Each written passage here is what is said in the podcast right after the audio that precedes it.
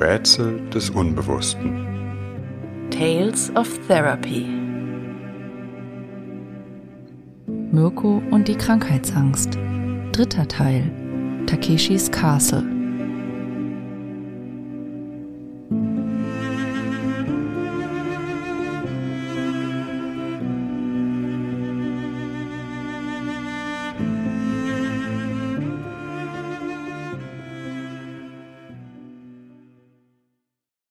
Erzählen im Folgenden den dritten Teil der Fallgeschichte Mirko.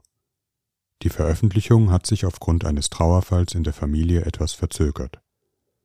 Auch zu dieser Folge haben wir eine Nachbesprechung aufgenommen, die ihr auf unserer Förderplattform Patreon finden könnt. Zudem rückt die Veröffentlichung unseres Buchs näher. Mein größtes Rätsel bin ich selbst, in dem ihr weitere Fallgeschichten findet. Infos hierzu gibt es in den Shownotes. Über ein halbes Jahr gemeinsamer therapeutischer Arbeit vergeht, ehe in unseren Gesprächen Raum entsteht, sich über Mirkos Geschichte auszutauschen. Bereits vorher haben wir immer wieder einen Faden aus seiner Biografie aufgegriffen, und natürlich ist es wesentlicher Bestandteil einer analytischen Therapie, über die bedeutsamen Erfahrungen in der Lebensgeschichte zu sprechen, allein schon um die innere Welt besser zu verstehen, die Muster der Übertragung zuordnen zu können. Bislang aber haben diese Aspekte kaum eine Rolle gespielt. Dies ist kein Zufall. Die erste Phase unserer Therapie ist von Nöten beherrscht, die Mirko akut bedrängen. Er steht unter dem Bann von Ängsten, die ihn an den Pflock des Augenblicks binden, seine Psyche in einen andauernden Gefahrenmodus versetzen, in dem nur wenig reflexive Distanz möglich ist. Bemerkenswerterweise hat sich etwas von dieser Unruhe auch in mein Denken übertragen ist es bis dahin auch mir schwer gefallen, einen Zusammenhang zwischen seiner Geschichte und seinen aktuellen Belangen herzustellen. Ich verstehe das auch als Ausdruck dessen, dass in Mirko eine Verbindung unterbunden ist oder nicht zustande kommen kann. Das Atemlose seiner Krankheitsängste schafft schließlich auch eine Atmosphäre, in der man nie innehalten, nie einer Sache wirklich nachspüren kann. Muss er etwas von sich fernhalten, vielleicht weil er in Berührung mit schmerzlichen Gefühlen käme? Das schmerzende Gefühl an einem Körpersymptom zu bearbeiten, wäre in dieser Hinsicht noch erträglicher, als ihm in seiner emotionalen Qualität Raum zu geben, an einem Globus im Hals zu laborieren, statt an Trauer oder Wut zu ersticken. Das dahinterliegende Gefühl soll gar nicht verstanden werden, es ist aus guten Gründen im Körper gebunden wo man die Seelenqual gewissermaßen mit Hustensaft bearbeiten kann. Die Krankheitsangst wäre in dieser Hinsicht innerlich immer noch besser zu ertragen als das, was Mirko fühlen müsste, wenn er seinen Gefühlen wirklich Raum geben würde. Doch was könnte Mirko so sehr quälen? Ich habe den Eindruck, Mirko will es wissen und zugleich nicht wissen. Ein Teil von ihm möchte mich und die Therapie nur dazu nutzen, sich zu entängstigen, mich als Beruhigungsmittel zu benutzen. Ein anderer Teil von ihm aber möchte vielleicht doch mehr, interessiert sich für das, was er in unserer Begegnung über sich erfahren könnte. Doch dieser Teil lässt in der ersten Phase der Therapie noch wenig von sich vernehmen. Über viele Monate lässt Mirko wenig Berührung mit seiner emotionalen Welt zu, wo es nicht unmittelbar um seine Ängste geht. Wenn ich einmal etwas mit seiner Geschichte in Verbindung bringe, übergeht er das meist oder antwortet allein mit dem Kopf, als ginge es darum, logische Zusammenhänge herzustellen, nicht einen Zugang zu seinem emotionalen Leben zu finden. Ja, das kann sein. Ja, das macht Sinn. Aber es sind folgenlose Zustimmungen. Ein wenig ist es, als hätte Mirko seine Geschichte bereits in Schubladen gepackt, aus denen er auf meine Nachfrage immer wieder die gleiche Anekdote hervorholt und nach dem Dialog wieder unverändert einsortiert, gewissermaßen mit etwas Verwunderung, warum ich darum so sehr Aufsehens mache. Meine Frage, wie ich mir denn seine Mutter als Person vorstellen kann, beantwortet er, eine sehr aktive Frau. Sie hat sich gut um mich gekümmert. Sie ist immer sehr eigenständig gewesen. Wir telefonieren regelmäßig. Den Vater? Ein guter Mensch. Er ist an vielem interessiert, hat seinen eigenen Willen. Auch Nachfragen ergeben keine wirkliche Vertiefung. Doch das ändert sich im Verlauf des ersten Therapiejahres, bemerkenswerterweise im selben Zuge, wie Mirko etwas ruhiger wird, weniger getrieben. Es ist später Winter des ersten Jahres. Mirko schafft es, seine Ängste in zunehmendem Maße in unsere Therapiestunden zu bringen, nicht immerzu durch Facharztbesuche zu beruhigen. Allein die Kontinuität unserer Stunden, der wiederkehrende Rhythmus, Dienstagsstunde, Freitagsstunde, verschafft ihm etwas psychischen Raum. Er kann, zunächst noch mit großer Mühe, etwas Angst aushalten, etwas von Dienstag bis Freitag aushalten, um es dann loszuwerden. Zur gleichen Zeit entsteht in unseren Stunden immer wieder einmal etwas Raum. Muss nicht jede Minute zur Deeskalation verwendet werden, kann auch einmal etwas Gesagtes stehen bleiben und wieder Bedeutung nachspüren. Man könnte in die Sprache der therapeutischen Beziehung übersetzt sagen, ein Stück Bindungssicherheit ermöglicht Mirko, über sich nachzudenken, wobei diese Bindungssicherheit noch ganz und gar von meiner Anwesenheit abhängig ist, er wirklich auch nur in meiner Gegenwart in den Stunden nachdenken kann. Ein wenig lässt er sich aber auch darüber hinaus anregen, fragt seine Eltern etwa nach lebensgeschichtlichen Ereignissen. Es wird möglich, sich zum ersten Mal wirklich mit der Bedeutung von Lebensereignissen auseinanderzusetzen. Vor allem der frühen Trennung seiner Eltern kommt mehr Bedeutung zu, deren Hintergründe ich jetzt besser verstehen kann. Wenn es in seiner frühen Kindheit ein Leitmotiv gibt, so wäre es vielleicht eine tiefe Verunsicherung und Instabilität, welche die Familienverhältnisse kennzeichnen. Seine Mutter ist medizinische Fachangestellte, sein Vater arbeitet in einem technischen Beruf in der Druckerindustrie. Die Eltern seien noch sehr jung gewesen, als Mirko auf die Welt kam, und sie, so Mirko, selbst noch gar nicht wirklich gefestigt waren im Leben er sei eher ein Unfall gewesen als ein Wunschkind.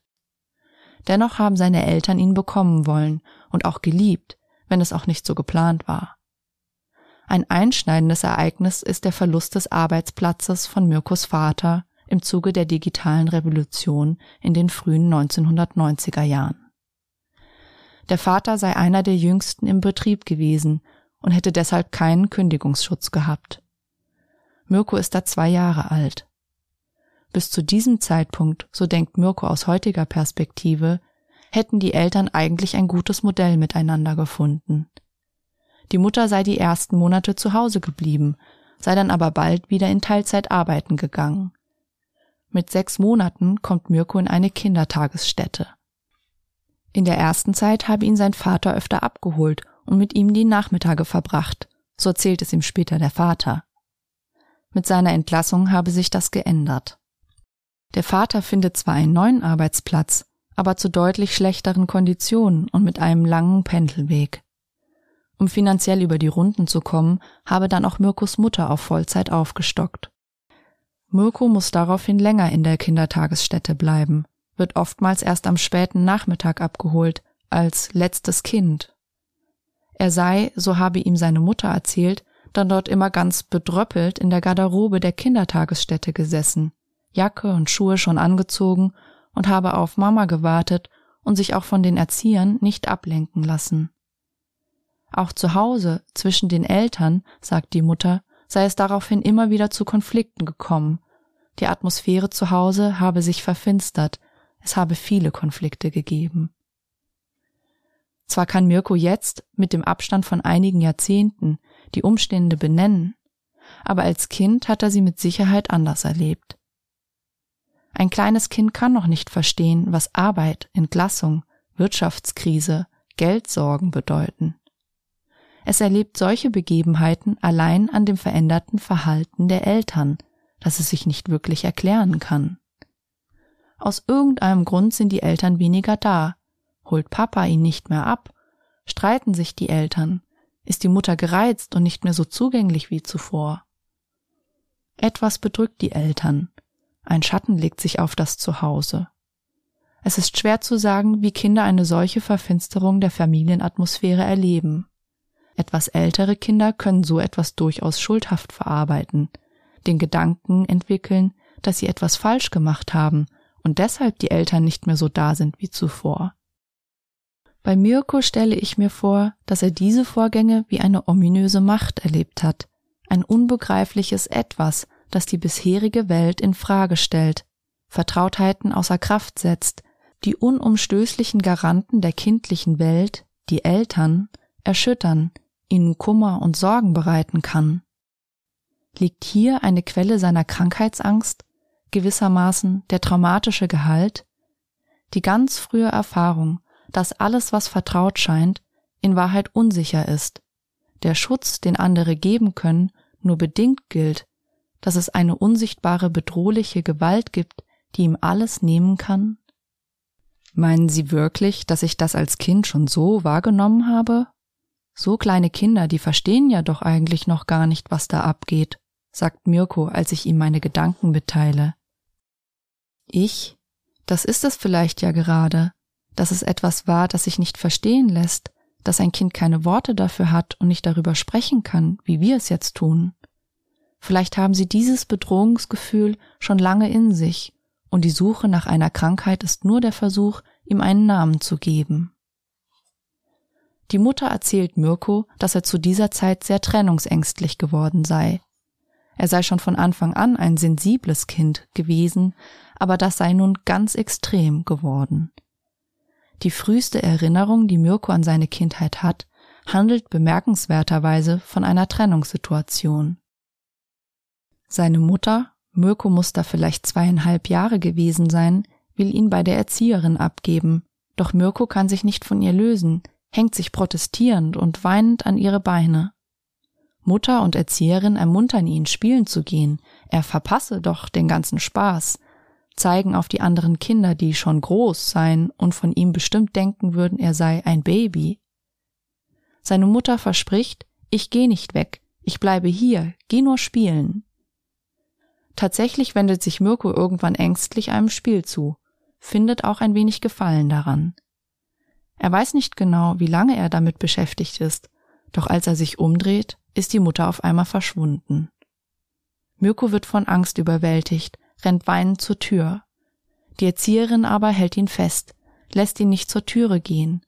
Er gerät immer mehr in Panik, hat Angst, dass die Mama weg ist, schreit, aber er kann sich nicht losreißen. Frühe Erinnerungen sind oftmals bedeutsam. Unser Gedächtnis speichert Dinge nicht zufällig, sondern vor allem, wenn sie eine besondere emotionale Bedeutung haben. Weshalb sich Erinnerungen manchmal auch verändern, anders akzentuiert werden oder scheinbar nebensächliche Begebenheiten aus der Geschichte plötzlich wichtig werden, weil sie sich mit einer bestimmten Erkenntnis verbinden.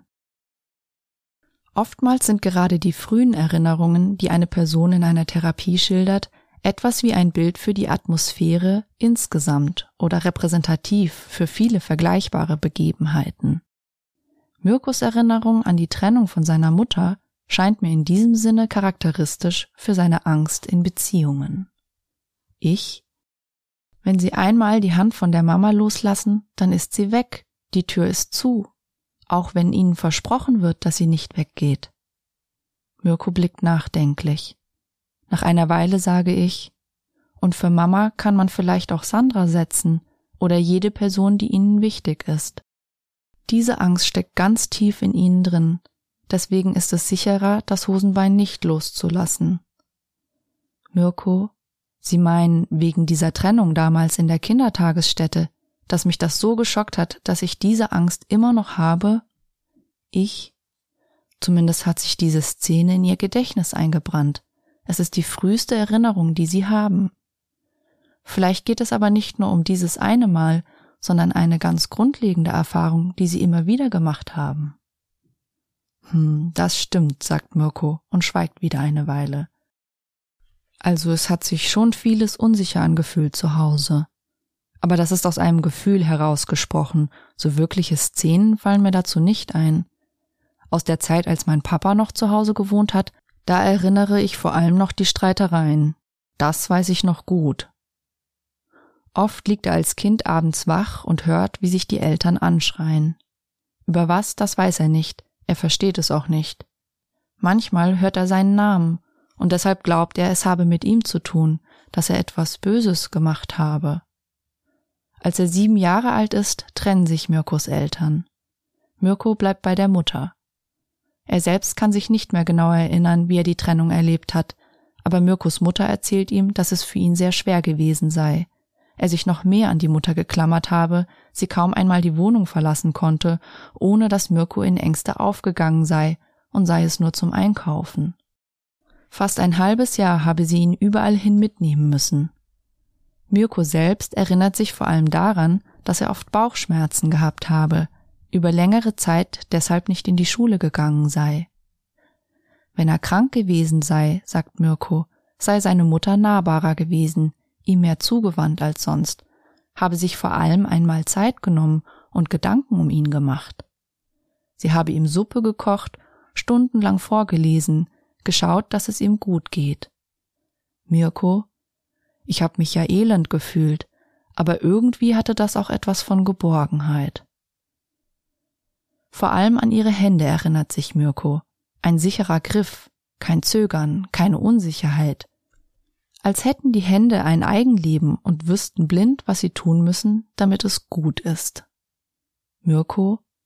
Sonst hat sie sich ja eher um die Patienten in der Praxis so gekümmert, mit diesen Händen.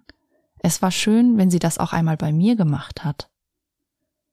Wenn er zu Hause bleiben durfte, erzählt Mirko, seien die Bauchschmerzen eigentlich dann oft rasch verschwunden, was er der Mutter aber nie verraten habe, damit sie noch ein bisschen länger bei ihm bleibe.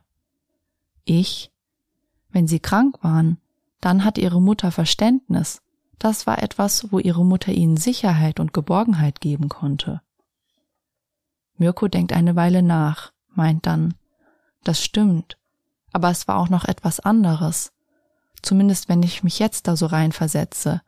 Das Gefühl, wenn ich zu Hause bleibe, dass ich dann irgendwie die Kontrolle behalte, dass ich dann weiß, wo meine Mutter ist. Ich, nämlich bei Ihnen. Mirko. Ich hatte irgendwie so Angst, dass meine Mutter weg ist, dass ihr was passiert, dass sie nicht wiederkommt oder sowas. Ich, nachdem sie ja erfahren hatten, dass das wirklich passieren kann, dass das Elternhaus auseinanderbricht. Mirko. Ja, aber krank zu sein, das hat mir trotzdem damals schon irgendwie Angst gemacht. Ob es nicht doch etwas ist, wo niemand helfen kann.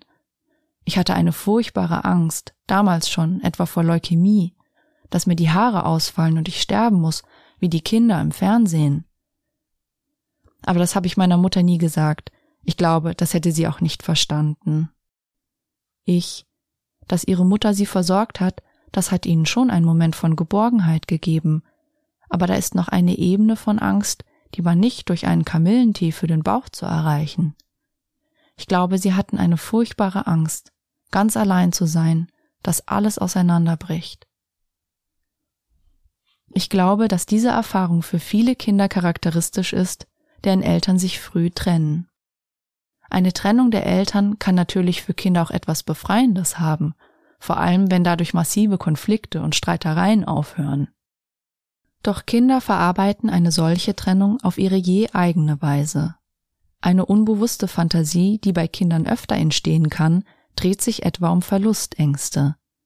Dass die Eltern sich trennen, obwohl sie doch im Erleben eines Kindes untrennbar zusammengehören, was die Angst rege machen kann, sie könnten auch mich verlassen. Was ist, wenn Mama oder Papa morgen auch mit mir nicht mehr zusammen sein will? Mirkos Mutter hat auf eine intuitive Weise sein Bauchweh, das im Zuge der Trennung entstanden ist, fürsorglich behandelt, gewissermaßen mit ihrer medizinisch geschulten Hand.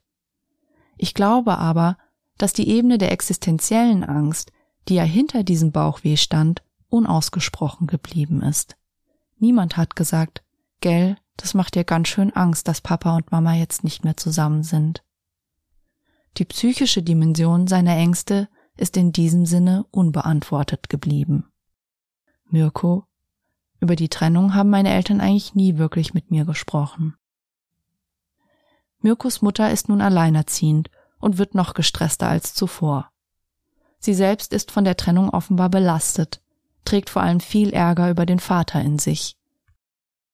Sie lässt den Ärger nicht unmittelbar an ihrem Sohn aus, aber es ist doch etwas, das sie dauerhaft gereizt macht, etwas, woran man besser nicht rührt, wogegen Mirko mit seinem eigenen Unmut und seinen Bedürfnissen besser zurücksteht. Der Vater sei in einen anderen Stadtteil gezogen, habe sich aus dem Alltagsgeschäft Zunehmend herausgehalten, Mirko nicht mehr von Freizeitaktivitäten abgeholt, auch kaum einmal Wettkämpfe oder Vorführungen von ihm besucht. Nur am Wochenende sieht Mirko den Vater hin und wieder, aber auch das nicht regelmäßig. Irgendwie schon so, als würde er sich nicht mehr richtig für mich interessieren, sagt Mirko. Er hat ja dann auch eine andere Frau gefunden nach einer Weile. Ich, das muss ihnen ziemlich wehgetan haben. Sie hatten das Gefühl, Papa mag mich nicht mehr so. Mirko, ich erinnere mich nicht mehr so wirklich daran. Es war einfach, wie es war. Mich gefragt, wie ich das empfinde, das habe ich mich damals ja nicht. Ich weiß nicht, ob man das überhaupt mit sieben, acht Jahren schon macht. Ich. Hat sie denn jemand anderes danach gefragt, wie es ihnen mit der Trennung geht? Mirko schweigt nachdenklich. So ein bisschen vielleicht meine Mutter schon. Ich habe dann auch mehr Geschenke bekommen und durfte mehr Sachen aussuchen und sowas nach der Trennung. Aber so wirklich gefragt? Ich weiß es nicht mehr. Ich glaube es nicht. Das ist nicht so die Art meiner Mutter, jetzt so groß über Gefühle zu sprechen, die ist eher so der rationale Typ. Und bei meinem Vater gab es sowas schon gleich gar nicht. Mirko erzählt von dem Zusammensein mit seinem Vater. Er habe sich sehr nach den Wochenenden gesehnt, wo er bei ihm sein konnte. Seine neue Partnerin sei nett mit ihm umgegangen, aber sie habe Mirko letztlich eher gestört. Sie wollten ihn für sich haben, sage ich. Das war ja selten, mal wirklich allein sein mit ihm, sagt Mirko. Ernsthafte Streitereien oder Uneinigkeiten habe er mit seinen Eltern kaum gehabt, mit der Mutter gelegentlich, aber Mirko sei nicht das Kind gewesen, das mit dem Kopf durch die Wand muss. Mit dem Vater habe es gar keine Konflikte gegeben, er war zu weit weg. Ich denke, Mirko hat vielleicht aber auch sehr mit allem zurückgehalten, was ihn innerlich bewegt hat. Die Mutter nicht noch mehr belasten, die Beziehung zum Vater nicht gefährden, denn sie scheint ja fragil, der Vater an anderen Dingen interessiert. Wie hätte Mirko da noch etwas fordern, sich beschweren oder irgendein anderes ungutes Gefühl mitteilen sollen? In mir entsteht der Eindruck, dass Mirko sich schon als Kind bemüht, den Eltern ein gutes Gefühl zu geben, das fragile Netz der Familienbeziehungen zu schützen, wie etwas, das ganz schnell reißen und endgültig auseinanderfallen kann. Mirko tut das, indem er seine eigenen Wünsche und Bedürfnisse zurückstellt, vor allem aber auch, und dieses Thema wird noch wichtig, seinen eigenen Ärger. Hier schon ist Mirko, wie er es sagt, eher Receiver als Pusher. Das bedeutet aber auch, dass Mirko vieles nach innen nimmt, ins Unsichtbare des eigenen Selbst, wo es vielleicht bis zum heutigen Tag rumort. Eine nochmalige grundlegende Wendung ereignet sich, als Mirko etwa elf Jahre alt ist. Seine Mutter, die sich inzwischen finanziell etwas stabilisiert hat, möchte sich beruflich noch einmal neu orientieren. Sie beginnt ein berufsbegleitendes Studium und ist von dort an viel unterwegs, auch abends. Jetzt sei sie auch mal dran, habe sie zu Mirko gesagt, in so einem vorwurfsvollen Ton, von dem er nicht wusste, ob er ihm oder seinem Vater galt. Zu Beginn kommt noch eine Babysitterin, doch bald bleibt Mirko allein, er sei ja schon groß. Doch Mirko hat Angst, vor allem abends. Hinter jeder Ecke, unter jedem Möbelstück vermutet er einen Einbrecher, jedes Knarzen erschreckt ihn. Als Mirko sie bittet, da zu bleiben, reagiert sie genervt, sagt ihm, dass sie nicht immer alles für ihn zurückstellen könne, auch mal was für sich machen müsse. Frag mal deinen Vater, was der heute macht. Und immer wieder dieser Satz, jetzt bin ich auch mal dran. Mirko bleibt am Ende nichts anderes übrig, als es auszuhalten. Er lenkt sich ab. Mit Essen, aber vor allem mit Fernsehen, stundenlang. Den Vater fragt er nie, ob er zu ihm kommen kann. Er traut sich nicht. Obwohl er jedes Mal hofft, dass der Vater sich von sich aus meldet, Mirko abholt. Doch das geschieht beinahe nie. Bis heute könne er nur zu einer laufenden Sendung einschlafen, meist Tierdokus. Dass etwas läuft, ein Ton, ein Bild, irgendwas, wo jemand spricht, das beruhige ihn. Ich? Das Gefühl, es ist jemand da, sie sind nicht von der Welt abgeschnitten.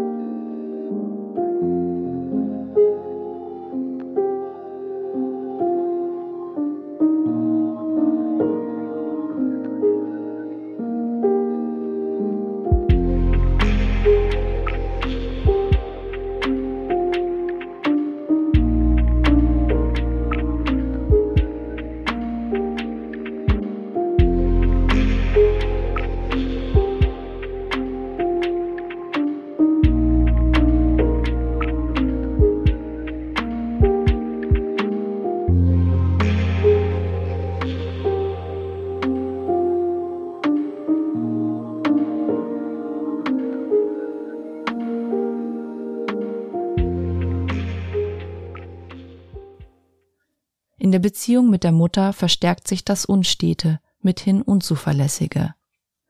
Mirko findet dafür eine Metapher.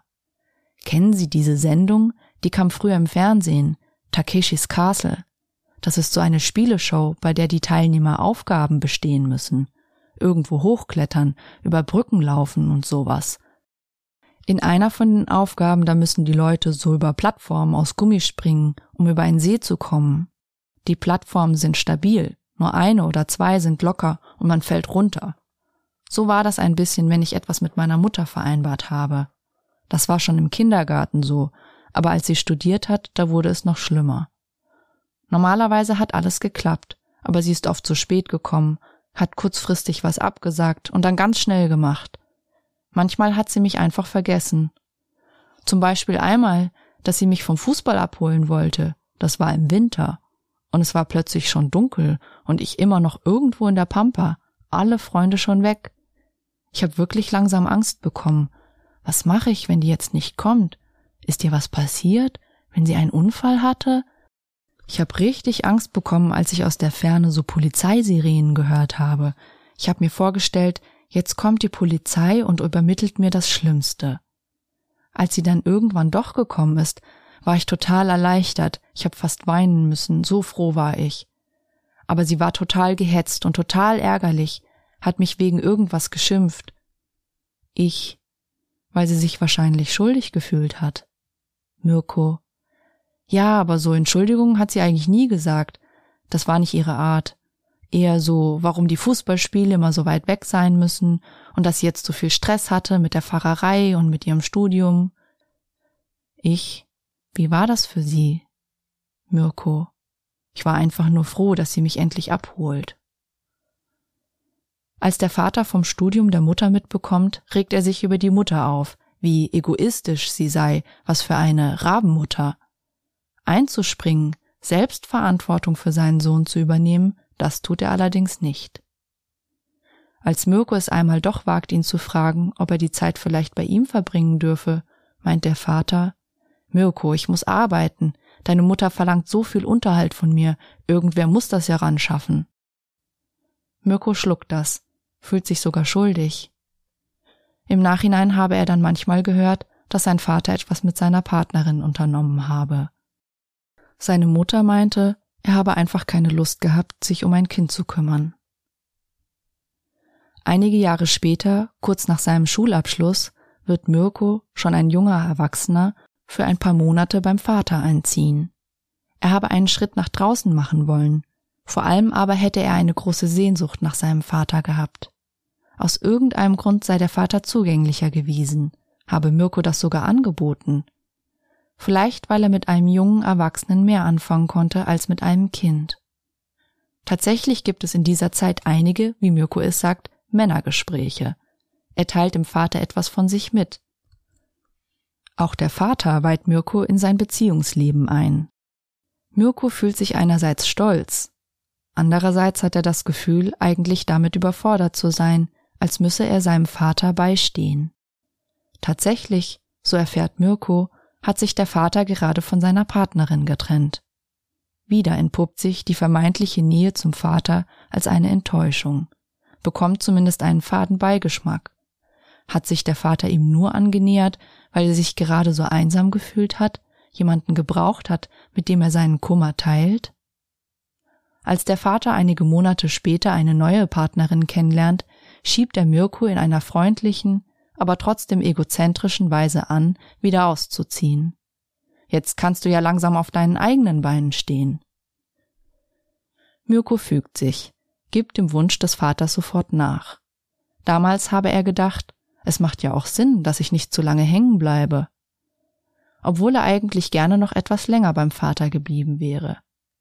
Doch dieses sehnsüchtige Gefühl bekennt Mirko kaum ein, selbst heute nicht, über zehn Jahre später in unseren Gesprächen. Kaum dass die Beziehung zwischen Vater und seiner neuen Partnerin etabliert ist, wird Mirko wieder zur Randfigur, stellt sich wieder nur noch ein sporadischer Kontakt ein. Mirko also ein bisschen egoistisch ist mein Vater schon immer gewesen, aber ich habe mich damit abgefunden. Ich, hat sie das nicht auch geärgert? Mirko. Ärger habe ich meinem Vater gegenüber irgendwie nie empfunden. Ich. Und heute, wenn Sie das hören? Mirko. Hm. Also er hat mich schon allein gelassen, das schon. Aber er hat eben auch viel gearbeitet und es ist ja auch verständlich, dass er sich sein Leben aufbauen wollte. Er hat immer regelmäßig Unterhalt gezahlt und mir bis heute immer wieder Geld zugesteckt. Irgendwie so richtig über ihn ärgern tue ich mich nicht. Wir haben jetzt heute auch nicht so viel Kontakt, also ich telefoniere mehr mit meiner Mutter, aber Mirko überlegt. Ja, irgendwie kenne ich das kaum, mich so richtig über etwas zu ärgern oder das Bedürfnis, jemanden die Meinung zu sagen, das habe ich irgendwie nicht. Das ist bemerkenswert, sage ich, obwohl sie einige Dinge berichten, über die man sich ja eigentlich ärgern könnte. Tatsächlich geht es mir so, dass in mir bei Mirkus Schilderungen ein Ärger über beide Elternteile entsteht. Irgendeine Art von ohnmächtigem Ärgergefühl, das sich auch in einer seltsamen Weise gegen Mirko richtet. Warum begehrt er nicht auf? Warum kritisiert er seine Eltern nicht, fordert etwas für sich ein? Es ist, als wollte ich nachträglich einschreiten und den kleinen Mirko in Schutz nehmen, den Eltern den Kopf waschen und an ihre Verantwortung erinnern. Mein Ärger beschäftigt mich, denn es fehlt auf Mirkos Seite so ganz, auch heute noch, während er davon erzählt. Er schildert seine Eltern einerseits so, dass man wütend werden muss, bleibt dabei selbst aber ganz unaufgeregt, als ginge ihn das selbst nichts an, nimmt seine Eltern, vor allem seinen Vater, eher in Schutz. Am ehesten deutet sich der Mutter gegenüber ein Moment von Kritik an, allein schon durch die unschmeichelhafte Metapher von Takeshis Castle. Aber auch hier bleibt ein Moment von Unmut offen im Raum. Es ist schon für mich als Gegenüber quälend, wenn dieser Ärger nicht ausgesprochen wird. Aber wie ist es dann für Mirko? In psychoanalytischer Begrifflichkeit lässt sich sagen, dass Mirko letztlich unzuverlässige Objekte verinnerlicht hat. Bindungsfiguren, die ihm das Gefühl geben, bei ihnen nicht ganz präsent zu sein, unter Umständen vergessen oder gar abgelehnt zu werden dass Getrenntheit zugleich den Bruch der Beziehung bedeuten kann, die Mutter nicht mehr an ihn denkt, der Vater sich lieber anderen Dingen widmet, ist für Mirko einmal eine reale Erfahrung gewesen. Etwa an jedem Winterabend auf dem Fußballplatz, aber auch in vielen anderen Situationen. Mirko erzählt, dass es ja so eine Urban Legend gebe, dass Eltern immer wieder ihre Kinder an der Tankstelle vergessen. Er habe schon als Kind davon gehört und so eine Angst davor gehabt, dass er, wenn die Mutter mit ihm wegfahren und sie an einer Tankstelle Rast gemacht hatten, dauerhaft in ängstlicher Anspannung war, keine Sekunde von der Mutter weichen wollte, sie am liebsten mit auf die Toilette begleitet hätte, aus Angst, dass sie ihn sonst vergessen könnte. Es geht, wie eigentlich bei aller therapeutischer Rekonstruktion der Lebensgeschichte, nicht um einen Schuldspruch. Auch die Eltern hatten ihre inneren Nöte. Zudem ist es ja immer eine Erzählung aus Mirkus Perspektive. Vielleicht haben es seine Eltern ganz anders wahrgenommen. Es ist meines Erachtens trotzdem wichtig, Mirkus Erleben ganz Raum zu geben, die Dinge ungeschönt auszusprechen, gerade seine negativen Gefühle nicht zu relativieren und zu beschwichtigen. Das tut er selbst schon genug. Es ist leicht sich vorzustellen, wie seine Trennungsängste entstanden sind und sich über die Zeit verfestigt haben. Mirko ist von Geburt an ein sensibles Kind, das mehrmals in seinem Leben die Erfahrung macht, dass die vertraute Welt erschüttert wird. Das Flugzeug seiner Beziehungswelt abstürzen oder in Turbulenzen geraten kann. Zwar ist am Ende niemand aus seiner nahen Familie völlig verloren gegangen, sind die Bindungen auf irgendeine Weise erhalten geblieben. Aber was Mirko verinnerlicht, ist ein Weltvertrauen unter Vorbehalt, eine dauernde Sorge, etwas zu verlieren, das Gefühl, dass kein Verlass ist auf das, was er zugleich so dringend braucht. Diese Unsicherheit trägt er in alle neuen Beziehungen. Aus dieser Beziehungserfahrung wird schließlich aber auch eine innere Unsicherheit, ein brüchiges Verhältnis zu sich selbst, eine Schwierigkeit, sich selbst zu vertrauen, sich bei sich selbst sicher zu fühlen. Es geht aber nicht nur um Angst, sondern auch um Wut um Enttäuschung, um einen Vorwurf. Alles etwas, das er nicht aussprechen kann, das ihm selbst vielleicht noch nicht einmal bewusst ist.